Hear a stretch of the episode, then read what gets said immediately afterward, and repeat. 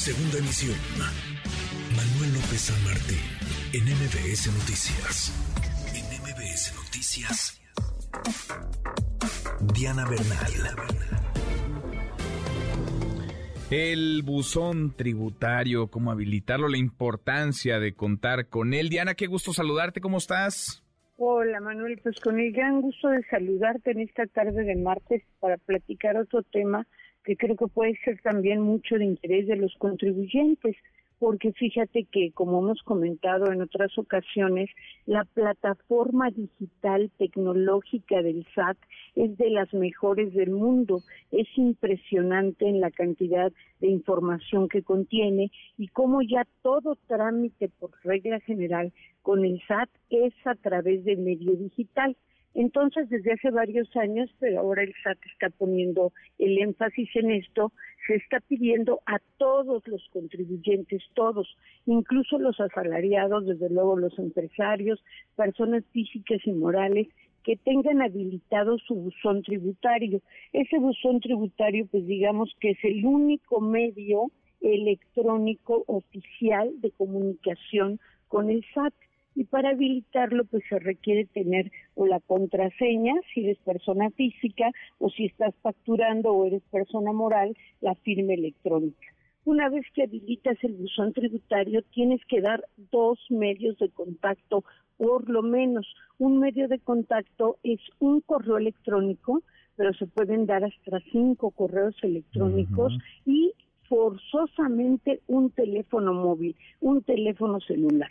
Entonces, cuando el SAT quiera comunicarte algo, te va a llegar o bien al correo electrónico o bien en mensaje de texto un aviso de que tienes que abrir tu buzón tributario porque tienes una notificación.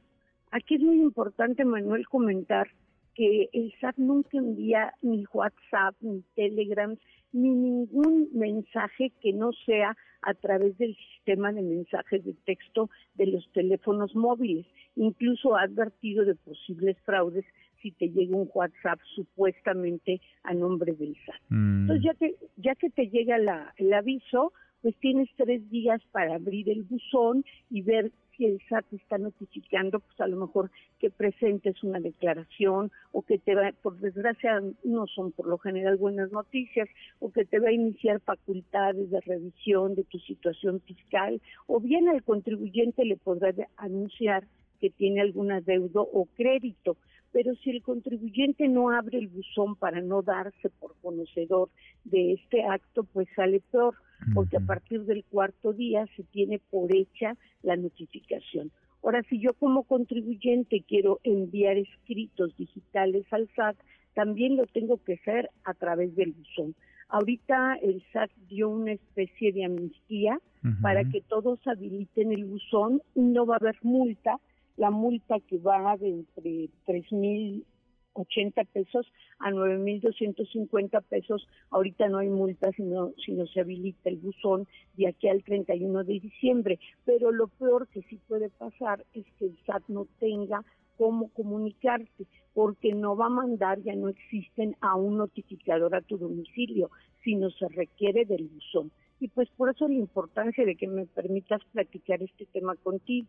Es clave porque, vaya, es una herramienta muy cercana que tenemos a la mano todos. A veces, pues a veces ni sabemos cómo utilizarla o cómo habilitarla, ¿no? Porque hay quienes dicen, bueno, pues a lo mejor yo di un correo que ya no es el que reviso y es clave, es muy importante tener en cuenta que es a través de ese buzón tributario que el SAT se va a estar comunicando con cada uno de los contribuyentes, Diana.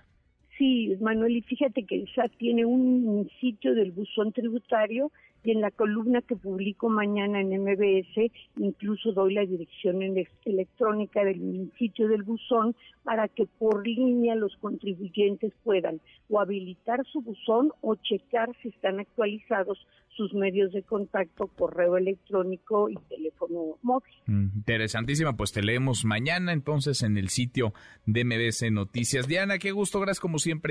Muchas gracias, Manuel. Feliz tarde. Igual para ti, muy, muy buenas tardes. MBS Noticias.